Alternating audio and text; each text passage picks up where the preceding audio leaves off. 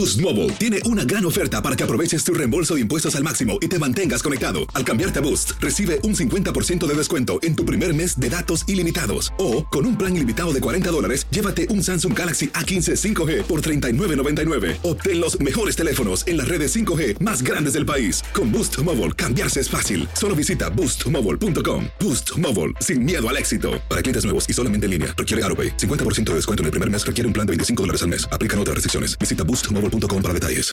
El siguiente podcast es una presentación exclusiva de Euforia On Demand. Queridos amigos, ¿cómo están? Me da mucho gusto saludarlos. Bienvenidos una vez más a Epicentro. El día de hoy grabamos lejos del estudio. Es semana de descanso acá en Estados Unidos por el Día de Acción de Gracias, el famoso Thanksgiving. Así que pues estoy grabando esto desde, desde mi casa, desde mi casa.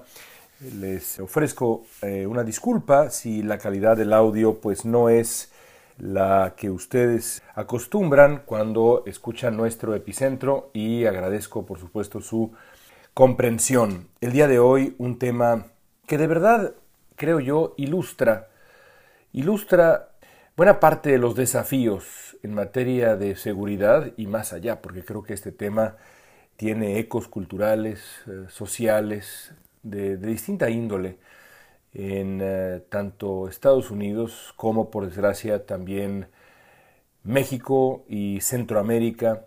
Me refiero a las armas, la cultura de las armas.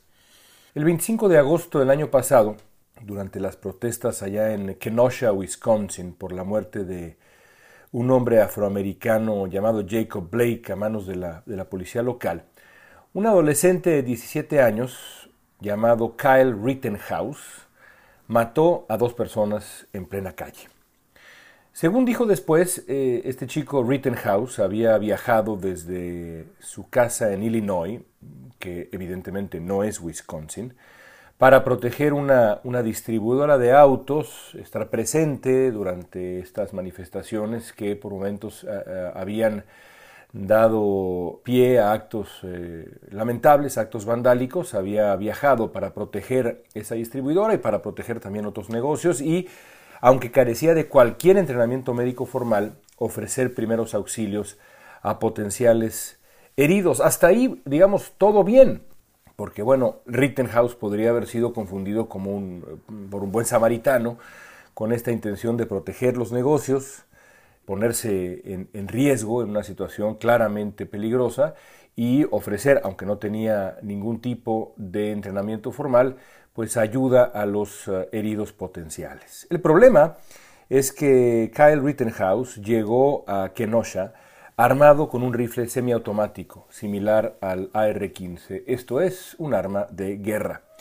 En algún momento de la noche, Rittenhouse disparó contra Joseph Rosenbaum, un hombre que agitado lo, había confrontado, tratando de quitarle el alma, eh, el arma, aventándole una, bolsa que tenía artículos de limpieza. Este hombre, Rosenbaum, pues tenía un historial complicado, había eh, estado en, en la cárcel en distintos momentos y demás. Por supuesto, y esto también hay que aclararlo, esto no lo sabía Rittenhouse cuando eh, ocurrió lo que ocurrió. Y lo que sucedió es que Rittenhouse lo mató de un balazo en la cabeza y luego se alejó de la escena.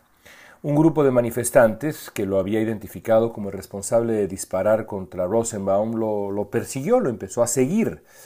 Anthony Uber, otro joven muchacho, trató de golpear a Rittenhouse con una patineta y uno supone para tratar de, pues de, quitarle el arma, de detener al, que había sido pues ya identificado como responsable de matar a una persona con un, arma como el, la que llevaba Rittenhouse, una R-15, que es un asunto muy, pero muy serio.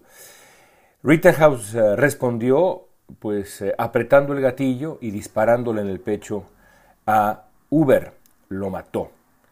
Rittenhouse, eh, segundos después, disparó contra un hombre llamado Gage Grosskreutz, que le apuntó, él dice que sin intención, con una pistola. La bala del AR-15 de Rittenhouse alcanzó a Grosskreutz en el brazo derecho, salvando la vida de milagro. Le, reventó eh, el eh, bíceps del brazo derecho, si mal no, si mal no recuerdo. Rittenhouse fue detenido tiempo después y su juicio, que concluyó el viernes pasado con la exoneración plena de, este muchacho, que hoy tiene 18 años de edad, ha acaparado la atención de Estados Unidos. El proceso fue polémico desde el principio, de acuerdo, por ejemplo, con expertos legales, que algunos de ellos que eh, yo mismo consulté en los últimos días y algunos que han publicado su opinión con toda claridad también en los días pasados. La conducta del juez en el caso fue, por decirlo menos, inadecuada. Dos ejemplos nada más. Prohibió que a las víctimas de Rittenhouse se les llamara víctimas, lo cual pues es una decisión un tanto incomprensible, y, pidió, pidió en otro momento un aplauso para uno de los testigos de la defensa, un veterano de guerra, porque el testimonio de este testigo, válgase la redundancia, coincidió precisamente con el Día de los Veteranos en Estados Unidos. Imagínense nada más la escena de se va a presentar un, testigo para la, defensa en este caso, o la fiscalía en otro, en fin, pero sobre todo la defensa en este caso, y el juez del caso eh, eh, solicita un aplauso de los presentes. Bueno, pues es una cosa un poco rara. Aunque el juez no actuó de manera equitativa, el resultado del juicio se explica, eh, creo yo, más bien por la muy peculiar interpretación de la defensa propia en Wisconsin. Rittenhouse, que llevaba un arma de guerra en las manos, dijo sentirse suficientemente amenazado por la hostilidad de quienes lo confrontaron como para justificar el asesinato a sangre fría de dos personas. El fiscal del caso, ya en los últimos momentos del, uh, del, juicio, trató de explicar por qué el argumento le parecía, digamos, irracional. Decía el fiscal eh, del caso, no puedes reclamar defensa propia por un peligro que tú mismo creas.